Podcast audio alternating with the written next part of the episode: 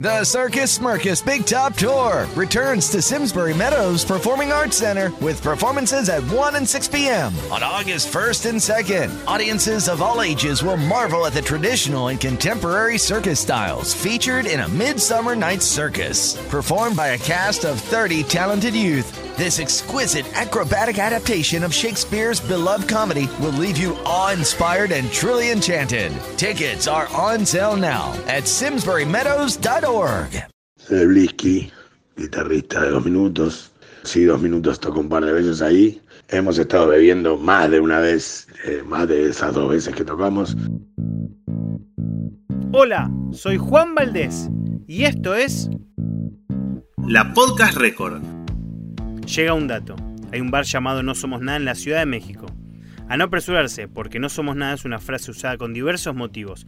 No es una de esas frases que inequivocadamente son un guiño a la polla. La Podcast Record agarra su libreta sanitaria, chequea su Green Pass, averigua si tiene que hacer cuarentena, qué vacuna acepta México, si después podrá volver o queda varado y ¡zas! a Ciudad de México a investigar el tema. Efectivamente está basado en aquella famosa canción y aquel famoso disco de La Polla Records. Tati Soberón es la dueña del bar y detrás de ella hay mucho por contar.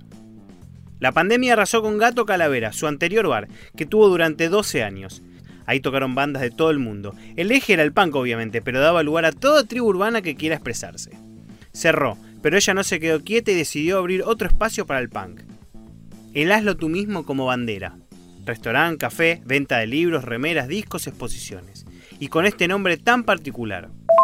El punk para mí es un estilo de vida, una filosofía y bueno, es por ello que, que siempre adopto como bandera el punk para mis proyectos. Y a mí se me ocurre el nombre de No Somos Nada porque para mí La Polla Records ha sido una influencia muy fuerte en mi vida, desde musicalmente como ideológicamente. Eh, admiro mucho eh, las letras de Baristo y, esa crítica social que siempre hace. Y me encanta esa frase de no somos nada, somos todo. Entonces, justamente con esto de la pandemia, creo que no va más eh, ad hoc esta frase, ¿no? El, justa, el, el, no somos nada, ¿no? En realidad somos todo.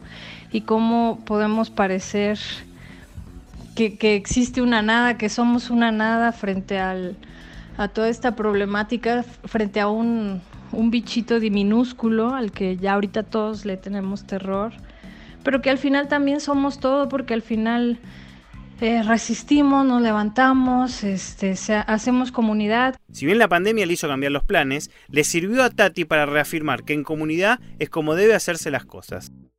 Esto de la pandemia nos enseñó justamente a eso, a, a, darnos cuenta de que todos unidos podemos ser todo y que bueno, o sea, mucho de la sobrevivencia radica en esta parte mental, esta parte pues de resistir, ¿no? Y nos damos cuenta de cómo la, la naturaleza pues es bastante, bastante fuerte. Entonces, pues no somos nada, somos todo. En México, la Podcast Record tiene un corresponsal, Ray Elizalde, periodista de Televisa Monterrey. Bueno, era un café que se tuvo que reinventar por el tema del COVID-19. Muchos negocios han quebrado en, en, nuestro país, así que bueno, ellos tuvieron que reinventarse. ¿Cómo le hicieron? Pues bueno, ahí pusieron algunos artículos a la venta como ropa, incluso tuvieron que hacerlo restaurante, eh, casi un salón de eventos, y bueno, ahí ha ido a tocar algunos grupos, sobre todo este dos minutos que ya asistió a este lugar lo que el día de hoy lo, lo, pone en la boca de todos. Si dos minutos tocó ahí, hablo con Pablo, su guitarrista, ya mismo. Sí, con Blisky, el guitarrista de la banda más peligrosa del mundo. Sobre la Bloody Benders, según yo, hemos tocado juntos un par de veces, pero lo que más recuerdo es eh, haber tocado en el, en, el, en el gato, el lugar de, de Tati, de haber tocado, sí, dos minutos, tocó un par de veces ahí. Hemos estado bebiendo más de una vez eh, más de esas dos veces que tocamos. Una banda muy fuerte, pesadita, de mi agrado. Pablo, de dos minutos, habla de tocar con ellas, porque Tati, además, es cantante de Bloody Benders, una banda punk particular. Somos cuatro chicas. Nuestro género ha sido catalogado como horror punk porque pues varias de nuestras canciones hablan de, de temas así como de, de terror, de vampiros, de fantasmas, todas esas cuestiones que nos gustan mucho, ¿no? De cómics y tenemos como influencia de, de artistas este, como los Addicts, Alice Cooper, eh, Parálisis Permanentes de nuestras bandas favoritas. De hecho, en conciertos en vivo hemos tocado algunos unos de este de Parálisis, más en esa onda un poquito más oscura. A las cuatro nos encanta la Polla Records. Evaristo estuvo en México en algunas oportunidades, tema que ya ampliaré en otro episodio. No lo, no lo vimos porque la verdad es que estábamos muy pequeñas las cuatro y bueno, y yo igual, o sea, no, desgraciadamente no pude ver a, la Polla Records y me hubiera encantado. Eh, también vino Evaristo con Gatillazo y desgraciadamente tampoco los pude ver. Ese día nosotras tocábamos en otro, estábamos justamente creo que en Colombia tocando cuando vino Gatillazo y ya no los pudimos ver. Previo a que todo cierre por pandemia, se suponía que la polla, luego de tocar en América del Sur, iría a visitar México. Empezaron las restricciones y no se llegó siquiera a confirmar la intención esta. Todavía alberga una esperanza en mi corazón de poder ver a, la Polla Record. Algo que me pasó en medio de la intensa búsqueda de personajes para este episodio es que todos en algún momento me nombraron esto, el Chopo. Pues entonces, ¡vámonos! Como les contaba, Ray Elizalde es periodista, trabaja en Televisa Monterrey Nuevo León, y lo conocí justamente por dos minutos. ¿Por qué? Porque se viralizó por estos lados una foto de un periodista mexicano de Televisa con el tapaboca con el escudo de dos minutos, motivo de sobra para que nos conozcamos. El Chopo es una zona donde se comercializan compra, venta de muchos artículos sobre todo relacionados con la música underground, el punk, rock, ska. Es como un mercado, dicen que solo se instala los sábados, es eh, una zona muy popular, así se llama, El Chopo. Iván Nieblas es una personalidad destacada en México. Lleva más de 30 años en las trincheras del periodismo. Además, tuvo y tiene bandas. Le gusta el heavy, ama conciertos y lidera varios podcasts entre otras cosas, en la plataforma Convoy Network. Un rockero viejo y derecho. Él me aumentó la información del Tianguis del Chopo.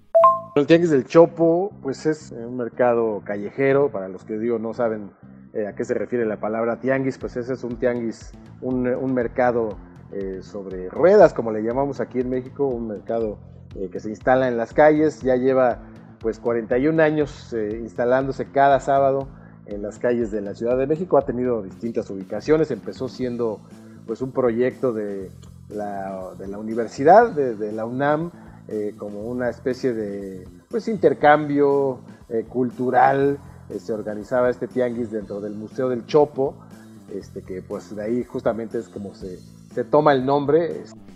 El Tianguis del Chopo nace en 1980, con el espíritu de intercambio de materiales, discos y demás, lugar ideal para los coleccionistas. Nada de eBay o Mercado Libre, cara a cara. Luego, claro, algunos empezaron a vender las mercancías. Cada sábado se sumaba más gente, hubo que modificar los vecinos de la zona donde estaba el, el del Chopo, pues empezaron un poco a quejar de, pues ahora sí que la fauna rockera que iba, ¿no? Los punks, los metaleros, etcétera, etcétera. Entonces se empezó a instalar en, las calles de Oyamel, por donde está el monumento a la raza, y ahí empezó más bien ya la, tradición del Chopo en las calles, ¿no? Y poco a poco, eh, bueno, pues empezaron a, pues ya a darse las, eh, las cuestiones de las ventas, ya había puestos en los que se vendía el material, se vendían los álbumes, se vendían, eh, pues principalmente también, pues muchas cosas este, piratas, ¿no? Estas grabaciones, ahora sí que de cierta manera ilegales, conciertos grabados, pues muy precariamente, ¿no? Con alguna con alguna grabadora, este, pues estas que había todavía cassette, ¿no? Gracias al Chopo se logró desarrollar libremente el heavy o el punk, sobre todo porque en los 80 el rock estaba prohibido, era un engendro de Satanás, y en ese lugar las subculturas lograron ubicarse y crecer. Ser rockero era sinónimo de ser pues un vicioso, de ser un criminal y ser pues casi casi traidor a la patria, ¿no? Entonces, bueno, era, es el Tianguis del Chopo es el único lugar, un oasis cada sábado donde podíamos estar eh, tranquilos, donde podíamos estar conviviendo con otras personas que pensaban como nosotros, aunque no faltaba obviamente que llegaba la policía arrestara a quien fuera por cualquier cosa, por cualquier motivo, que pues aquí en México se da, ¿no? Este, eh, te, inventan cualquier cosa y pues ya automáticamente eres, eres culpable hasta que se demuestre lo contrario. El Chopo lleva 41 años de existencia. El paso del tiempo y la necesidad de trabajar hizo que de a poco no solo se vendan artículos rockeros, por así decirlo, sino que se pueda comprar todo tipo de mercadería, como en cualquier mercadillo. Y ahora principalmente es un lugar de comercio, atrás quedaron las épocas del trueque. Igualmente sigue siendo el mítico Chopo. Ha cambiado, ha cambiado mucho la, esencia del tianguis, aunque bueno, pues todavía quien quiera eh, buscar eh, cualquier cosa relacionada con la música, pues es como el punto de referencia, ¿no? Ya eh, más bien habrá que buscar a quién acercarse, porque les digo, pues ya no hay muchos de los viejos conocedores, de los viejos especialistas, pues ahí en el tianguis. Tere y Bios tienen puesto en el chopo hace 10 años, pero ¿por qué están en la podcast record? Porque tienen tal vez el mejor nombre de la historia para un puestito un insulto al buen gusto, just precisamente en honor a la canción de la Polla Records de balada inculta. Sí, un insulto al buen gusto. Un puesto que vende zapatos alternativos. Pero desde antes de tener este emprendimiento ya frecuentaban el chopo. A través de qué? De carteos, enviándose paquetes de discos, cintas, que es lo que había, para dar a conocer lo que hacían acá y lo que hacían allá, pues era como el medio. Entonces esto se fue convirtiendo en tradición, fue creciendo, se fueron agregando más y más personas que se dedicaban a hacer este intercambio. La apertura en el Tianguis fue inevitable. Cuando llegue el Internet y la accesibilidad que ya tenemos todos a ellas, pues entonces este espectro se amplía y entonces deja de ser únicamente como dedicado y enfocado a un rock setentero, ochentero, para como abrazar a toda la diversidad de jóvenes que llegan con otras ideas, ¿no? Y ahora vemos que en el Tianguis del Chopo también encontramos niñas otakus, góticos, cybergots y todas las diferentes, como todo ese abanico de vertientes que da cada una de las escenas. Un insulto al buen gusto intenta romper estándares en sus zapatos. Y claro, la Polla Record siempre marca el camino, por algo se llaman así. Elegimos eh, esa frase de la canción de balada inculta de un puto insulto al buen gusto porque creo que la estética de lo que hacemos, lo que fabricamos es precisamente en eso, o sea, el buen gusto como lo como estándares así ya muy prediseñados, muy muy estáticos, muy arcaicos y bueno, pues vestir un poquito diferente. Por cierto, por razones legales de Facebook y de censura, tuvimos que quitar la palabra puto porque les pareció que estábamos haciendo una alusión grosera hacia la, hacia la banda gay cuando es cuando toda nuestra postura y filosofía es justamente lo contrario, ¿no?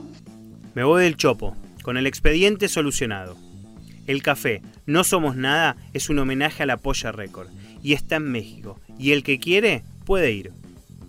La Podcast Record además invita a la primera chela, cheve, cerveza, birra, ñoño, fría, pola, dispensada, como quieras llamarla. La cuestión es que llegás al bar y le decís al o la que te atienda que venís recomendado a la Podcast Record. Te acercarán un vaso fresco, lo levantás y gritás. No somos nada, somos todo y que viva la Polla Records. Salud. Los productos Marinela. Y si querés agrandar la experiencia de este episodio, no dejes de pasar por el gift shop de la Podcast Record. Ahí vas a encontrar remeras y otros artículos alusivos a las diferentes historias contadas. La dirección de la tienda, ¿para qué te la voy a decir si no te la vas a acordar? Entra al Facebook o al Instagram de la Podcast Record, que ahí está todo.